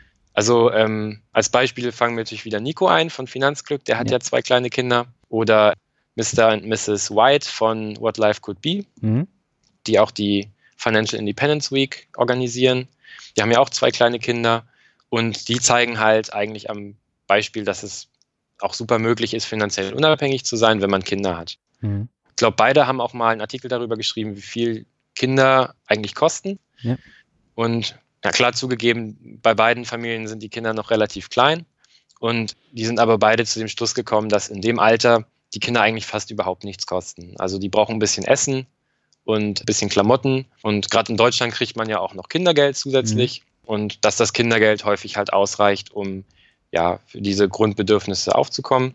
Und dass die, die eigentlichen Kosten sich darin verstecken, dass ähm, ja dann ein Partner ähm, teilweise oder gar nicht mehr arbeiten kann und halt ein Einkommensausfall besteht. Mhm.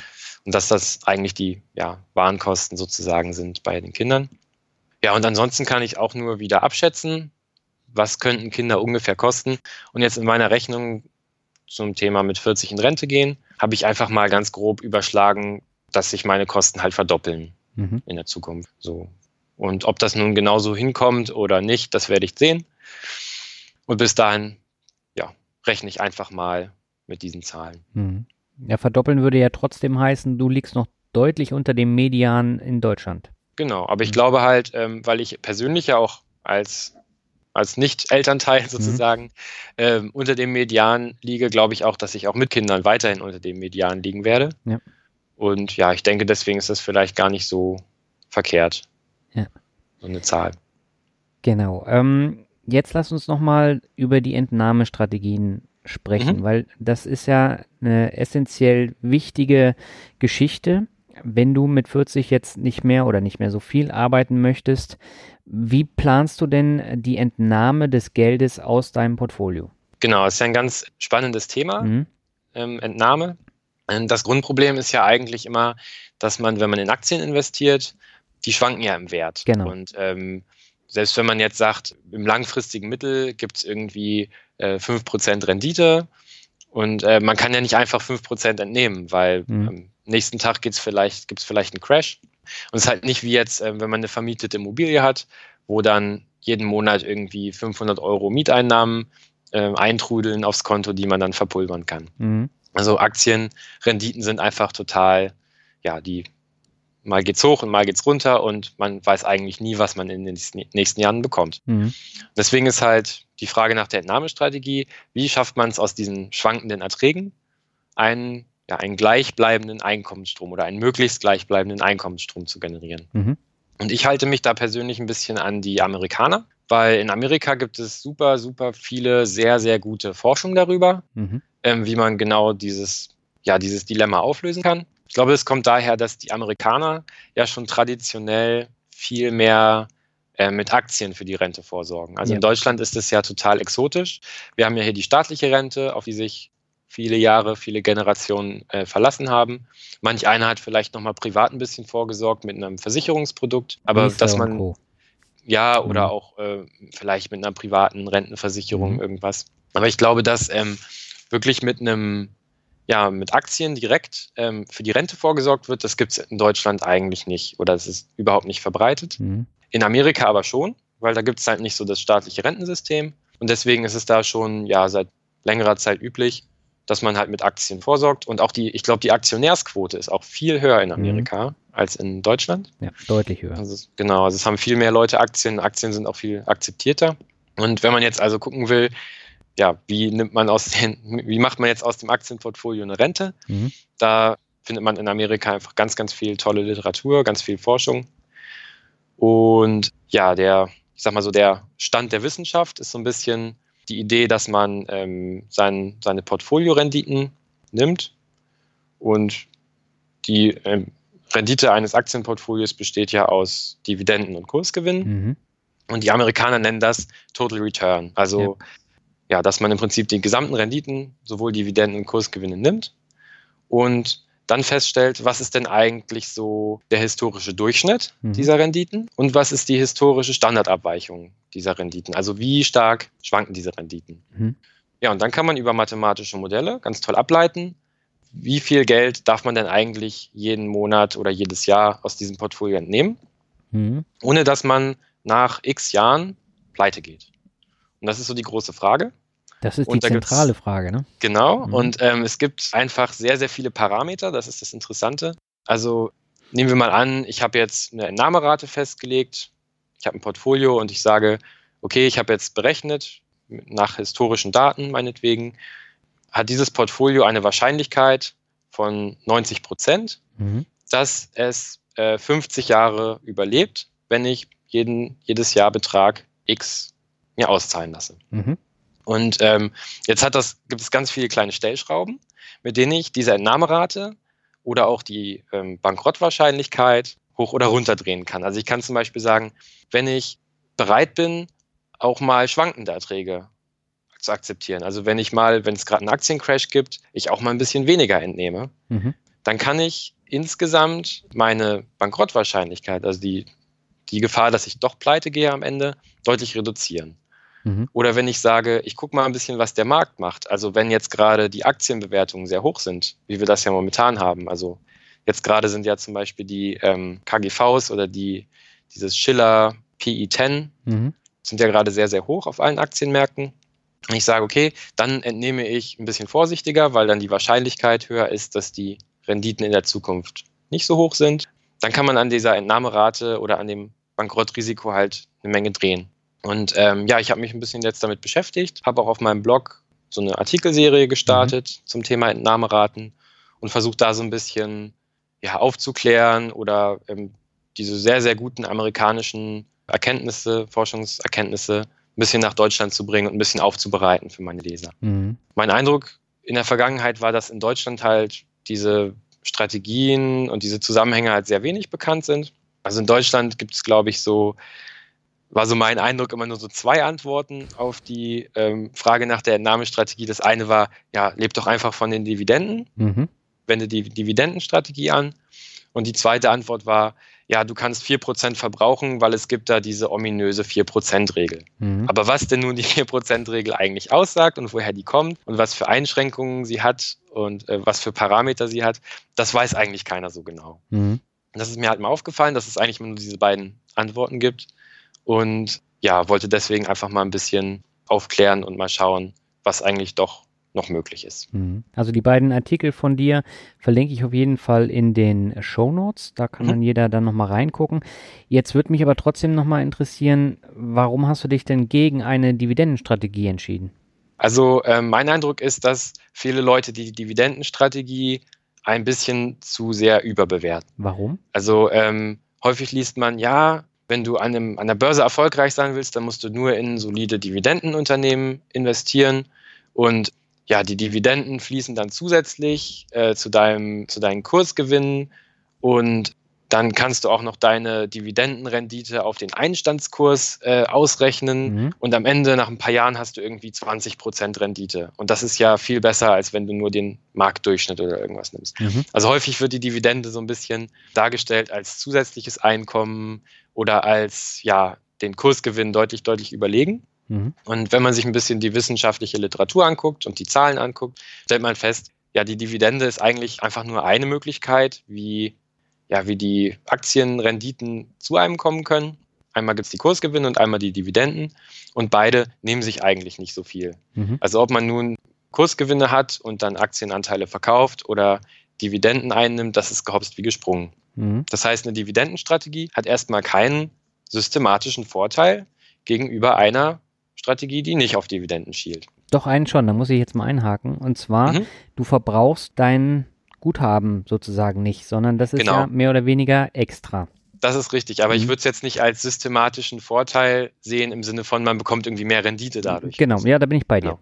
Also es gibt ein paar ähm, Unterschiede zwischen einer Dividenden und einer anderen Strategie und den einen hast du gerade genannt. Also mhm. wenn man sich die Dividenden auszahlen lässt, dann ist die Wahrscheinlichkeit, ja, sie ist, sie ist nicht null, aber sie mhm. ist ähm, klein, dass man alles irgendwie sein gesamtes Portfolio entspart, mhm. weil ja im Regelfall die Firmen nicht ihre gesamten ihre gesamte Substanz an Dividende ausschütten, ja. sondern so mehr oder weniger immer nur ein Teil des Gewinns. Genau, das kannst du ja auch mehr oder weniger steuern bei der Aktienauswahl. Genau. Mhm. Dafür hat man natürlich dann den Nachteil, so einem, also wenn man jetzt nicht Dividenden-ETFs kauft, sondern was ja viele tun, Einzelaktien, mhm. dass man eben nicht so viele davon im Portfolio hat. Also ähm, wenn ich mich mal so umschaue, viele ähm, Einzelaktieninvestoren haben ja mal so 20, 30, 40, 50 Werte im Portfolio. Und wenn da natürlich mal ein paar Pleite gehen, dann macht sich das natürlich auch schon bemerkbar. Mhm. Das heißt, ja, die Wahrscheinlichkeit, dass irgendwie, dass da auch mal Werte von Flöten gehen, ist jetzt nicht null. Aber ähm, ja, ich glaube, wenn man ein solides Dividendenportfolio hat, dann ist es schon nicht so wahrscheinlich, dass man jetzt damit pleite geht. Mhm. So, aber ähm, was für mich noch eigentlich der viel ausschlaggebendere Punkt war, mhm. ist, dass wenn man von den Dividenden lebt, dann sagt man eigentlich, ich will gar nicht selber bestimmen, wie viel mir mein Aktienportfolio an Einkommen bringt, mhm. sondern ich lasse das jetzt mal die Aktienunternehmen bestimmen. Mhm. Also die Dividende wird ja immer von der Aktionärsversammlung eines Unternehmens festgelegt. Das heißt, ich überlasse es jetzt der Aktionärsversammlung, wie viel Geld auf meinem Konto eintrudelt. Mhm. So, und die Aktionärsversammlung, die weiß ja gar nicht, wie viel Geld ich überhaupt zum Leben brauche. Und ja, deswegen macht die Dividendenstrategie für mich keinen Sinn. Also ich mhm. möchte einfach selber entscheiden, wie viel Geld ich aus meinem Aktienportfolio entnehme und mir nicht irgendwie ja von den Aktionärsversammlungen meiner Unternehmen das vorschreiben lassen. Mhm. Du hattest in dem Artikel darüber auch nochmal das Thema Steuern angesprochen. Das mhm. Thema Steuern ist bei der Dividendenstrategie natürlich äh, eine Geschichte, die kann man definitiv als Kritikpunkt sehen, weil man mhm. natürlich viel mehr Steuern zahlt, als wenn man jetzt ein rein tesorierendes ETF-Portfolio hat. Genau. Nichtsdestotrotz, ähm, viele ETF-Anbieter stellen ja jetzt von tesorierend auf ausschüttend um. Da hast du ja mhm. die gleiche Problematik dann. Genau, das finde ich auch leider äh, nicht so cool, mhm. muss ich ehrlich gesagt sagen. Ich bin jetzt bisher noch einigermaßen davon verschont geblieben. Ja. Also meine ETFs sind jetzt alle noch thesaurierend. Ähm, ein ETF hat sich jetzt bei mir im Portfolio aufgelöst. Ich hatte einen Comstage, ähm, war das, glaube ich, für den Euroraum. Das mhm. war mein Europa-ETF. Und der wurde jetzt äh, ja, liquidiert, aufgelöst und mit einem Stocks 50 ETF verschmolzen, mhm. der jetzt auch ausschüttend ist. Also da muss ich jetzt in den nächsten Wochen nochmal gucken, dass ich mir wieder einen thesaurierenden ETF reinhole, weil, wie du ja schon angedeutet hast, ich will ja gerade während der Ansparphase, wo ich noch überhaupt keine Erträge aus dem Portfolio entnehmen will, ja. ähm, möglichst überhaupt keine ja, Ausschüttung generieren mhm. oder möglichst wenig Ausschüttung generieren, sodass ich halt so wenig Steuern wie möglich bezahle. Ja, ja und ähm, insgesamt würde ich, glaube ich, einfach sagen, zum Thema nochmal Dividende oder nicht, dass eine Dividendenstrategie gut für Leute ist, ähm, wie zum Beispiel ein Alexander von Rente wie Dividende, mhm. Rente mit Dividende. Der kann ja mit einer staatlichen Rente rechnen und möchte einfach mit den Dividenden sein ja, seine Rente aufstocken, mhm. aufbessern. Mhm. Und ihm ist das eigentlich egal, ob da jetzt äh, mehr oder weniger bei rumkommt. Und ähm, für ihn ist es auch völlig okay, wenn nach seinem Tod dann noch ähm, im Prinzip der Grundstock weiter vererbt wird mhm. oder damit irgendwas passiert. Und ja, für solche Leute ist die Dividendenstrategie eigentlich ganz gut, aber für mich nicht, weil ich will ja, ich bin ja auch äh, einverstanden damit, wenn mein Portfolio bis zu meinem Lebensende verbraucht wird. Mhm. Also im Optimalfall äh, wenn ich meinen letzten Atemzug tätige, wird sozusagen der letzte Cent aus meinem Depot abgebucht. Das kann man aber immer schlecht abschätzen, ne? Genau, aber ja. das wäre so ein bisschen der Optimalfall und das mhm. äh, kriegt man natürlich mit einer Dividendenstrategie nicht hin, wenn man nicht zusätzlich noch Anteile verkauft. Mhm. Aber wenn du jetzt Kinder hättest und äh, du möchtest was vererben und dann ist nichts mehr da, wäre dann natürlich auch ein bisschen unpraktisch. Ja, ich sag mal so, ähm, ich hoffe ja, dass ich ein langes und glückliches Leben vor mir habe. Ja. Und wenn ich dann mal äh, das Zeitliche segnen, soll, segnen sollte, dann sind meine Kinder ja auch nicht mehr ganz jung. Mhm. Und ja, mein Ziel ist es dann auch, meinen Kindern genug ähm, Finanzbildung mit auf den Weg zu geben, genug Tipps im Umgang mit Geld und wie man es verdient und spart, dass sie dann auch ähm, ja, auf eigenen Beinen stehen und gar nicht mehr auf eine Erbschaft angewiesen sind. Mhm. Also ich kann es jetzt ja zum Beispiel auch ähm, in meiner Familie sehen. Also wenn ich jetzt, also meine Eltern, Großeltern sind auch äh, noch am Leben und ja, wenn ich von denen irgendwann mal eine Erbschaft bekommen würde, dann wäre das auch wahrscheinlich gar nicht mehr unbedingt nötig. So, mhm. Also deswegen ist jetzt auch für mich nicht so ein großes Thema, dass ich mein Portfolio mal weiter vererbe. Mhm. Aber du sprichst gerade nochmal einen sehr wichtigen Punkt an. Das Thema Finanzbildung in Deutschland ist natürlich eine Geschichte, die ist ja nicht besonders ausgeprägt. Mhm. Jetzt haben wir als Finanzblogger uns ja vor einigen Jahren äh, gesagt, wir möchten über unsere Erfahrungen berichten, über unseren Weg und den Leuten damit so ein bisschen helfen und auch die Finanzbildung so ein bisschen mehr in die Wohnzimmer bringen. Mhm. Würdest du sagen, wir sind da auf einem guten Weg? Hältst du da Finanzblogs für, für einen guten Weg? Ja, auf jeden Fall. Also was daran liegt, glaube ich, dass das Internet einfach eine super, super tolle Möglichkeit ist, mhm. wie ja jedermann, also du und ich, wir sind ja auch beide nicht irgendwie äh, vom Fernsehen oder so. Wir ja. haben einfach mal unsere Blogs gestartet aus irgendeiner Laune heraus. Ja. Und das finde ich einfach super, dass wir in einer Zeit leben, wo das Wissen über das Internet einfach so schnell und gut verteilt werden kann und sich jeder eigentlich zu jedem Thema irgendwas anlesen kann, sich informieren kann. Und ähm, ja, da spielen einfach Finanzblogger natürlich eine große Rolle, mhm. weil sie ja meistens nicht kommerziell sind. Also mhm. sich einen Überblick selber verschaffen und nicht nur Produkte verkaufen wollen. Mhm. Und da finde ich, ja, spielen die privaten Blogger auf jeden Fall eine große Rolle. Mhm. Wie willst du die Abgrenzung ziehen jetzt zu Wirtschaftswoche, Börse, Online äh, oder alles, was dazugehört? Und äh, du meinst zwischen denen und den ähm, Finanzbloggern, Finanzbloggern genau. jetzt? Mhm. Ja, ich würde sagen, dass bei den Finanzbloggern das Geld verdienen nicht im Vordergrund steht mhm. und die auch nicht unbedingt Geld verdienen müssen. Mhm. Also klar, ähm, viele nutzen jetzt Affiliate-Links oder Werbeanzeigen, um halt noch ein, sich ein zweites Standbein aufzubauen mhm. mit dem Blog. Aber ich glaube, die meisten machen das nicht vordergründig, um Geld zu verdienen oder müssen auch nicht Geld verdienen und müssen ihren Lebensunterhalt nicht mit dem Blog verdienen. Mhm. Und ich glaube, das macht einen großen Unterschied, weil die meisten Blogger dann doch über das schreiben, was sie selbst interessiert mhm. und auch nicht irgendwie ja versuchen nur Themen aufzugreifen, die ähm, sich gut vermarkten lassen. Mhm.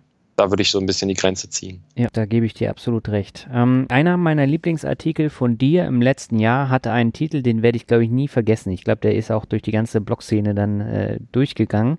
Du wirst wahrscheinlich wissen, welchen ich meine.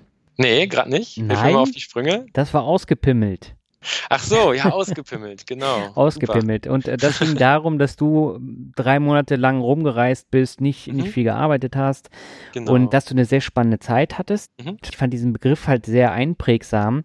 Wenn du jetzt 40 bist und in Rente gehen möchtest, pimmelst du da die ganze Zeit aus oder wie willst du da vorgehen? Was hast du da geplant? Also während der drei Monate habe ich mir so ein bisschen vorgenommen gehabt, wirklich Arbeit zu vermeiden. Also mhm. ich wollte einfach mal äh, ausprobieren, wie ist das so ohne Arbeit, wenn man wirklich morgens aufsteht und sagt, ach, worauf habe ich denn heute Lust? Äh, was mache ich denn? Ja. Und das war ganz cool, aber ich glaube, man braucht auch so ein bisschen so ein, so ein längerfristiges Projekt, wo man, wo man auch weiß, wofür man morgens mhm. aufsteht ja. und dass man sich was sucht, sei es jetzt ein Blog oder wo man, wo man wirklich ähm, ja auch Arbeit rein investieren muss, mhm. um das am Laufen zu halten. Und ja, ich glaube, sowas brauche ich auf jeden Fall auch später mal, auch wenn ich keinem Job mehr nachgehe. Ja, ja, ich glaube, äh, ansonsten weiß ich halt noch gar nicht so genau, was mhm. ich mal mit 40 mache. Da bin ich ganz ehrlich. Ich habe ja vorhin schon gesagt, ähm, ist einfach noch so weit hin, dass man dann nicht weiß, wie ist so die Lebenssituation, was hat mhm. man für Hobbys, für Beschäftigungen, was interessiert mich dann. Und was ich halt spannend finde, wenn man einfach immer die Wahlmöglichkeit hat. Ja. Also wenn man sagen kann, cool, das interessiert mich jetzt total, da knie ich mich jetzt rein, da engagiere ich mich, das, das, daran arbeite ich jetzt. Und ob ich damit Geld verdiene oder nicht, das ist erstmal total egal. Mhm. So, also, dass man einfach so diesen Faktor Geld so ein bisschen aus dieser Rechnung rausnimmt. Mhm. Und das ist auch, worauf es mir letzten Endes bei der finanziellen Unabhängigkeit ankommt. Mhm. Also jetzt so dieses in Rente gehen und nur noch die Beine, die Füße hochlegen und gar nicht mehr arbeiten. Ich glaube, das wird nicht passieren. Und das würde mir auch dann irgendwann zu langweilig werden. Mhm. Aber das denken ja die meisten. Ja, aber das funktioniert halt, glaube ich, nicht unbedingt. Also Arbeit ist auf jeden Fall super wichtig, finde ich, auch mhm. für ein erfülltes Leben, dass man eine Tätigkeit hat, mit der man sich wohlfühlt, wo man immer Neues bei lernt.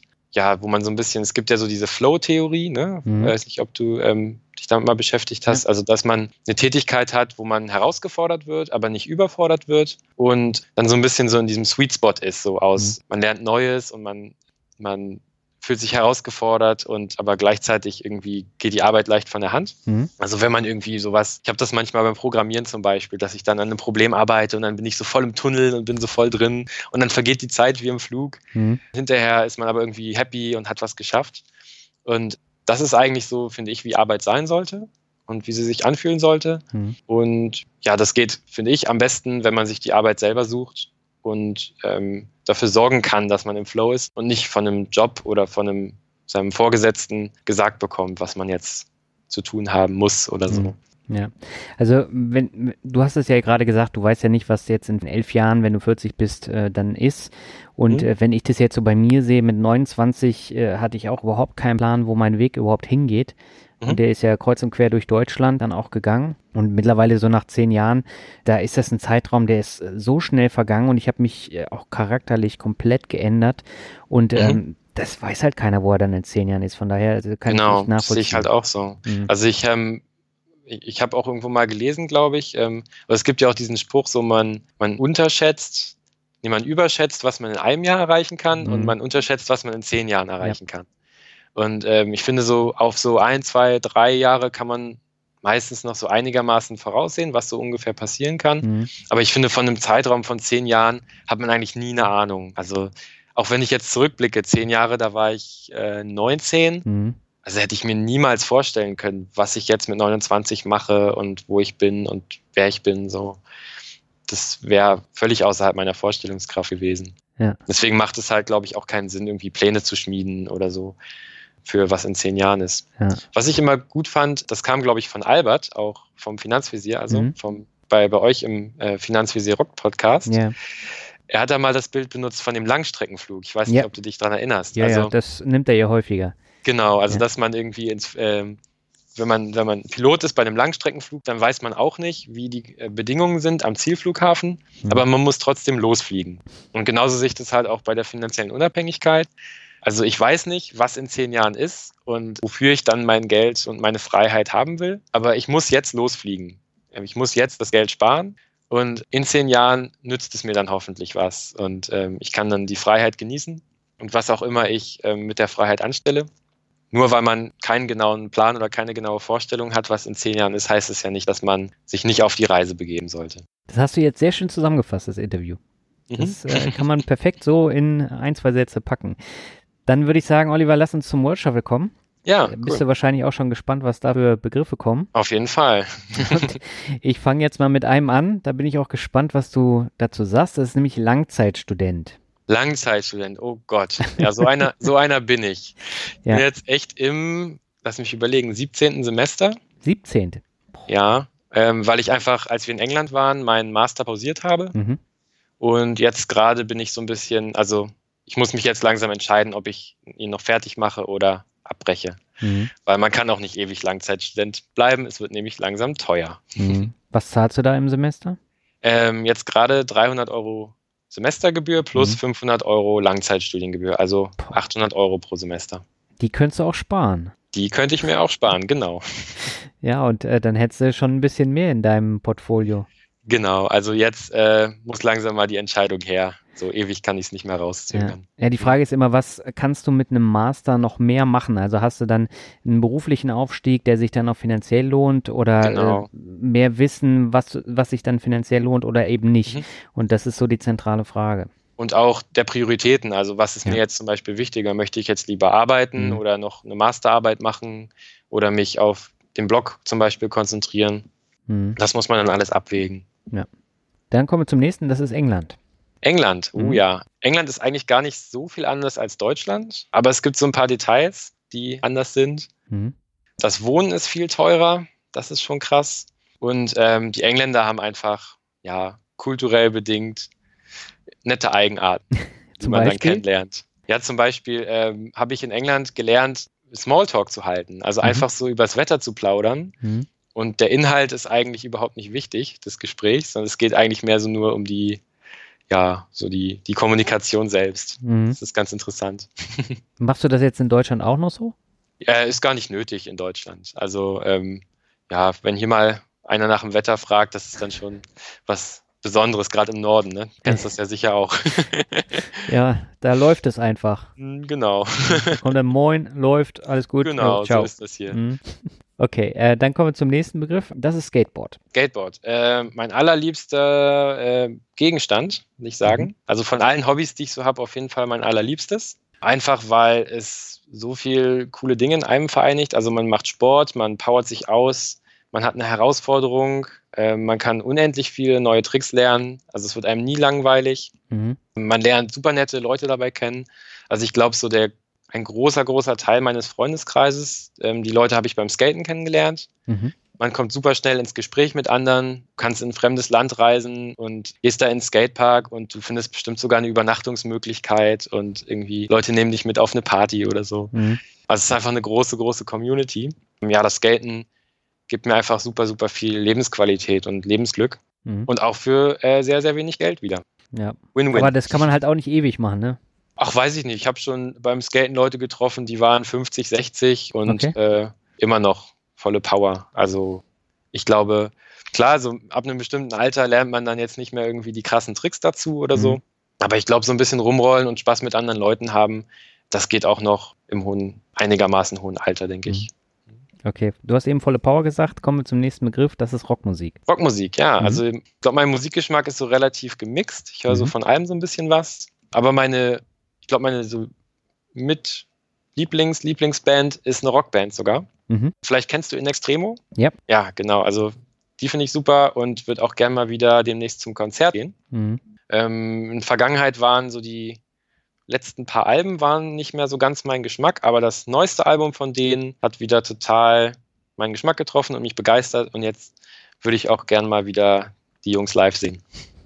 Ich muss jetzt echt aufpassen, dass ich nicht anfange zu lachen, weil ich klinge jetzt schon wie mein Opa, aber ich habe In Extremo das erste Mal vor 20 Jahren auf dem Wacken Open Air gesehen. Geil, cool. Ja, geil, ja, ne? Da, da, kannte die noch überhaupt keiner. Nee. Und ich habe die in, in Berlin in so einem Mini-Club gesehen, äh, zwei Jahre später. Da habe ich noch einen Drumstick von, von, vom Drummer aufgefangen. Echt? Das ist ja den, krass, cool. Ja, ja, den habe ich hier noch äh, stehen. Aber Und jetzt, ja, kann ich sagen, vor 20 Jahren damals, wir hatten ja nichts, Mhm. da habe ich einen, einen Extremo-Drumstick gefangen. na gut, die Jungs haben sich ja auch ganz schön weiterentwickelt ne? Ja, und sind, genau. äh, hatten jetzt auch schon Alben in den Top-Positionen in den Charts und so. Ja. Also ja, da hat sich schon ganz schön viel getan bei denen. Mhm. Aber finde ich spannend. Also in Extremo, das, äh, die Band hat mich lange Zeit begleitet. Irgendwann Mhm. fand ich es dann nicht mehr so interessant, aber so die, die wirklichen Mittelalter-Alben, die finde ich großartig. Ja, ich finde auch, hm, ich finde auch, das neueste Album geht halt wieder ein bisschen mehr in die Richtung. Also zwischendurch waren sie ja ziemlich Mainstream, Ja, genau. ziemlich so toten Hosen mäßig, fand ich. Mhm. Und jetzt haben sie aber wieder sich so ein bisschen auf ihre Wurzeln zurückbesannt. Mhm. Und ähm, ich finde halt einfach gerade die Kombination aus E-Gitarren und Dudelsack total Mhm. geil. Ja. super spannend. Genau, dann kommen wir zum nächsten. Mr. Money Mustache. Mr. Money Mustache, mit dem hat alles angefangen. Ja, über ihn bin ich eigentlich auf die ganze Idee überhaupt erst gekommen. Und es ist Mhm. eine ganz lustige Geschichte. Ein Kumpel hat mich drauf gebracht und er hatte damals den Artikel über Mr. Money Mustache bei Spiegel Online gesehen Mhm. und war dann total begeistert und hat mir dann davon erzählt. Und das Erste, was ich dachte, ist, ach, was ist das denn für ein, für ein Quatsch? Also ich habe das überhaupt nicht äh, verstanden. Mit Ja. 30 in Rente gehen, das geht doch sowieso nicht. Und ähm, bin dann aber bei dem besagten Kumpel dann in die WG mit eingezogen. Ja. Und ähm, ja, dadurch hatte er dann die Gelegenheit, mich Tag und Nacht mit Mr. Money Mustache zu nerven. Und ähm, nach zwei Wochen habe ich dann irgendwie aufgegeben und habe gesagt, komm, jetzt guckst du einfach mal aus Neugier auf den Blog und schaust dir mal an, was das für ein komischer Vogel überhaupt ist. Mhm. Und ich hatte eigentlich überhaupt keine Erwartung. Ich war einfach nur neugierig und habe dann den ersten Artikel gelesen, wo er so ein bisschen dieses Konzept vorstellt. Mhm. Und ja, das, da habe ich dann gedacht, ach, das ist ja krass, das, ist, das musst du auch machen. Also es hat mich so vom Hocker gehauen. Und es war eigentlich genau das, ja, was so super zu mir passte und was ich eigentlich auch unbedingt machen wollte. Mhm. Okay, dann kommen wir zum nächsten. Hat auch so ein bisschen was damit zu tun, weil du warst, glaube ich, auch auf der FIVE, spricht man das so aus? FIVE Five, Week? ähm, Five das, glaub ich, Week? Five, genau. Hm? Genau, ähm, das ist ja auch so, ein, so ein, eine Reise für Leute, die die finanzielle Unabhängigkeit anstreben oder schon erreicht Mhm. haben. Der Begriff wäre Reisen. Reisen, ja, Mhm. ich finde, also gerade so in meiner Generation ist Reisen ja super beliebt. Also Mhm. Reisen ist so ein bisschen das neue, ähm, wo, was früher mein Haus, mein Auto war, ist heute das Reisen. Also Ja. in welchen Ländern mal schon immer war und so. Aber ich bin persönlich überhaupt kein Freund von jetzt mal so zwei Wochen irgendwo hinjetten, Mhm. dreimal da im Kreis laufen und wieder zurück. Ich finde es cooler, einfach mal eine Zeit lang wirklich im Ausland zu leben, als Mhm. dahin fahren, weil man einfach viel mehr mitbekommt. Also ich war zum Beispiel auch mit meiner Familie früher häufig in Großbritannien im Urlaub. Wir waren dann, dann so campen in Mhm. England oder Wales oder Schottland oder so. Jetzt habe ich ja noch mal zwei Jahre in England gelebt und habe einfach gemerkt, dass man so im Urlaub eigentlich überhaupt nichts mitbekommt. Also Mhm. ja, und deswegen finde ich auch Reisen so mal zwischendurch im Urlaub irgendwo hin in die Ferne gar nicht so interessant, wie jetzt mal wirklich im Ausland eine längere Zeit zu verbringen. Mhm. Ja, du könntest ja auch digitaler Nomade werden. Ja, wobei das mir schon wieder dann auch zu krass wäre. Also ich Mhm. äh, habe es auch einfach gerne, so eine Homebase zu haben und äh, ja, irgendwie einen festen Standort, Freunde zu haben in der Umgebung, die man dann einfach mal besuchen kann und so. Ähm, ich habe jetzt auch mal auf der Five äh, letztes Jahr eine digitale Nomadin kennengelernt. Mhm. Und für sie war das halt das Größte, also es war genau der richtige Lebensstil für sie. Ja. Und wir haben uns lange unterhalten, es war ein super, super interessantes Gespräch. Mhm. Und ich habe aber auch dabei festgestellt, dass das überhaupt nichts für mich wäre. Also man muss dafür, glaube ich, so ein bisschen auch der Typ sein. Mhm. Also man ähm, hat halt einfach keine festen Freunde mehr sozusagen. Also sobald man Leute kennenlernt, irgendwie eine Woche später ist man schon wieder weg, lernt wieder Mhm. neue Leute kennen. Und ähm, ja, man kann einfach keine dauerhaften ja, Beziehungen zu anderen Menschen aufbauen. Ja. Das finde ich schon schwierig. Ja, das ist genau das, was der Daniel Schöberl in dem Mixtape, äh, in dem äh, letzten erzählt hat, weil er nämlich genau damit auch zu kämpfen hat. Ja, okay, ja, das kann ich mir vorstellen, ja. Kommen wir zum nächsten, das ist Norddeutschland. Norddeutschland. Ja, ich habe so ein bisschen gemerkt, als ich jetzt in England war, dass Norddeutschland echt ein bisschen meine Heimat ist. Mhm. Also man, man merkt es ja erstmal nicht, dass man irgendwo zu Hause ist, wenn man nicht im Ausland ist und weg Ja. ist von zu Hause. Aber jetzt, als wir zurückgekommen sind, war halt einfach, ach ja, alles easy, hier kennst du alles, du weißt, Mhm. wie die Leute ticken. So, und ähm, ja, also hier bin ich einfach ein bisschen zu Hause. Mhm. Und willst du denn auch langfristig in Norddeutschland bleiben oder zieht sich dann auch nochmal woanders hin? Also ich könnte mir schon vorstellen, dass wir auch nochmal woanders hingehen, aber Mhm. halt nicht auf Dauer. Also ich glaube, langfristiger Horizont ist schon, dass wir hier so in der Umgebung äh, beheimatet bleiben. Aber ich finde, immer mal so für ein oder zwei Jahre nochmal irgendwo hinzugehen, ins Ausland, da was anderes zu machen, ist auf jeden Fall cool. Mhm. Und gerade wenn man finanziell unabhängig ist, ist das natürlich easy. Ne? Du bist nicht auf einen Job angewiesen im anderen Land, kannst erstmal hinfahren, gemütlich gucken, was läuft da eigentlich. Ja, so das finde ich schon cool. Aber ich, ja, wie gesagt, ich denke mal, so den größten Teil meines Lebens möchte ich schon irgendwie hier verbringen. Hier sind ja auch meine Familie, meine Freunde. Mhm. Gut, dann habe ich noch zwei Begriffe für dich. Der nächste ist Lieblingsbuch. Da bin ich jetzt auch mal gespannt, was du dazu sagst. Lieblingsbuch. Mhm. Gute Frage. Ähm, Kannst du auch dein Lieblingsfinanzbuch nennen? Genau, da muss ich jetzt echt mal überlegen. Also ich glaube, ich habe ein paar. Also ich würde sagen, ich habe, ähm, wenn ich mir so eine kleine Bibliothek anlegen würde Mhm. an Finanzbüchern, dann wären da so ein paar drin. Ähm, Mhm. Der Komma natürlich, ganz wichtig. Dann das Finanzvisierbuch wäre da mit drin. Mhm. Und dann von Jacob Fisker, Early Retirement Extreme. Das ist äh, ja so ein bisschen so bisschen die philosophische Grundlage für die Feierbewegung. Okay. Ähm, also er ist sehr, sehr extrem so, also ähm, vom Lebensstil her und von den Ansichten her, aber bringt halt die Sachen wirklich auf den Punkt Mhm. und ja, hat so ein kleines philosophisches Rahmenwerk, sage ich mal, konstruiert, nach dem man sich halt so orientieren kann, wenn man so den Frugalisten-Lebensstil lebt. Mhm. Das finde ich ganz cool. Ähm, sonst vielleicht noch Your Money or Your Life ist ganz gut. Mhm. Das ist so ein bisschen das erste Buch, was überhaupt jemals zur der Idee der finanziellen Unabhängigkeit erschienen ist. Das Mhm. ist schon von 1993. So ein bisschen das Gründungswerk der Szene, könnte man fast sagen. Mhm. Ja, also diese Bücher, denke ich, dürften auf jeden Fall nicht fehlen. Und jetzt momentan lese ich auch noch ein sehr gutes Buch zum Thema Entnahmestrategien. Das ist von äh, Wade Pfau. Mhm. Und der ist ja, in Amerika Professor für Retirement Income Mhm. und hat ein super, super gutes Buch über genau das Thema Entnahmestrategien geschrieben, wo eigentlich alles Wesentliche drinsteht, so die größten äh, ja, wissenschaftlichen Erkenntnisse momentan so zusammengefasst. Und äh, das würde auf jeden Fall auch bei mir, oder steht ja auch mittlerweile hier momentan bei mir im Schrank. Ja, du wirst lachen. Also die äh, Finanzvisier rockt Folge, die jetzt nächste Woche kommt, also direkt vor unserem Interview, wenn es veröffentlicht wird, Mhm. da haben wir sowohl Wade V drin als Vorstellung Ah, und cool. dich auch mit deinen Entnahmestrategieartikeln. Ah, das ist spannend. Das, da bin ich auch wirklich mal gespannt drauf. Mhm. Ja, also das äh, ist eine gute Fortsetzung jetzt mit unserem Interview. Super. Kommen wir zum letzten Begriff. Das ist äh, ein schöner Abschluss und das ist Glück. Mhm. Glück. Ja, ist äh, schwierig. Glück kann man irgendwie nicht greifen, man kann es Mhm. nicht herstellen, man kann es nicht kaufen. Das ist schon mal das Wichtigste. Also Ja. ähm, wenn man irgendwie versucht, finde ich, Glück zu kaufen, dann wird das nicht funktionieren.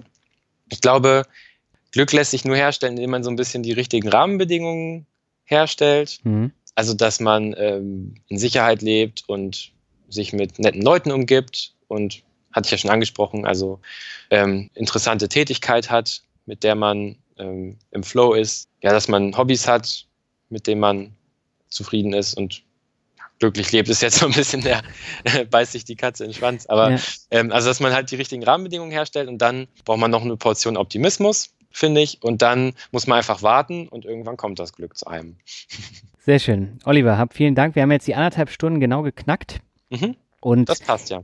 Ja, bist du der Meinung, dass dich dieses Interview jetzt besser getroffen hat als zum Beispiel der Artikel in der Wirtschaftswoche?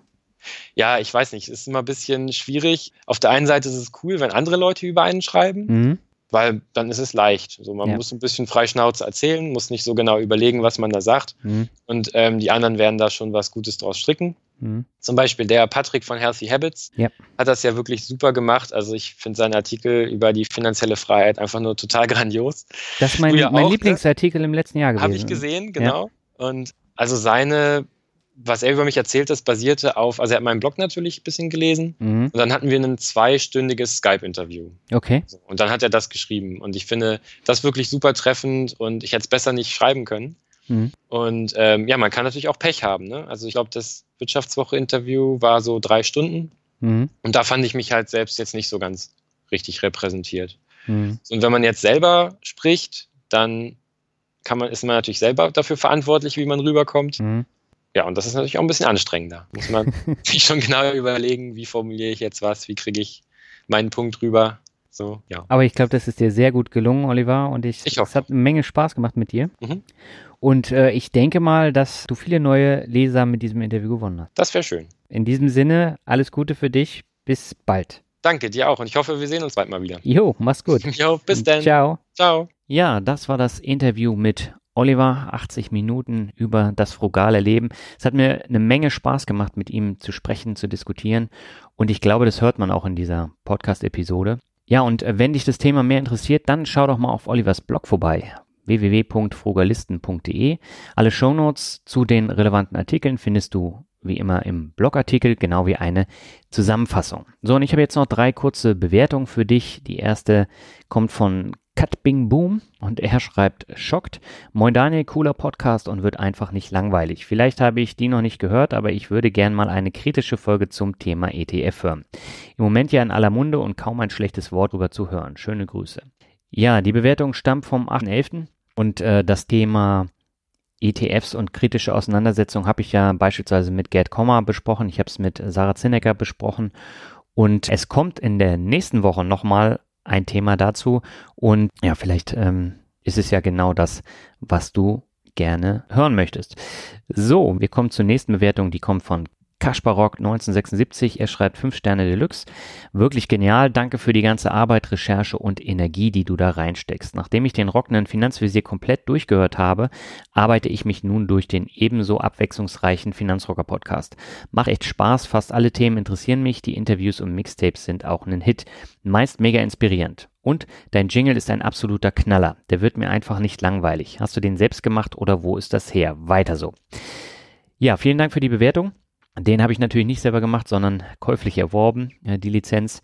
Und ich habe in irgendeiner älteren Bewertung hat einer auch geschrieben, dass er im Kino saß und dann kam genau der Jingle und da fühlte er sich an meinen Podcast erinnert. Also von daher, das ist einfach nur eine Lizenz, die ich gekauft habe. Und ja, ich finde auch, dass sie perfekt passt. Ich hatte ja am Anfang eine ganz andere Musik und die Musik musste ich dann wieder rausschneiden, weil es da Lizenzprobleme gab. Und ja, das gehört halt irgendwie auch dazu. Ja, die letzte Bewertung stammt von Tine Jenrich und Tine schreibt lehrreich, ein lehrreicher Podcast. Danke. Und ich danke dir für die Bewertung und bedanke mich bei dir für die Aufmerksamkeit. In zwei Wochen geht es weiter und das ist wieder ein super spannendes Thema, was man so nicht immer zu hören bekommt. Von daher kannst du dich darauf auch schon freuen und ich wünsche dir alles Gute bis dahin. Mach's gut. Ciao.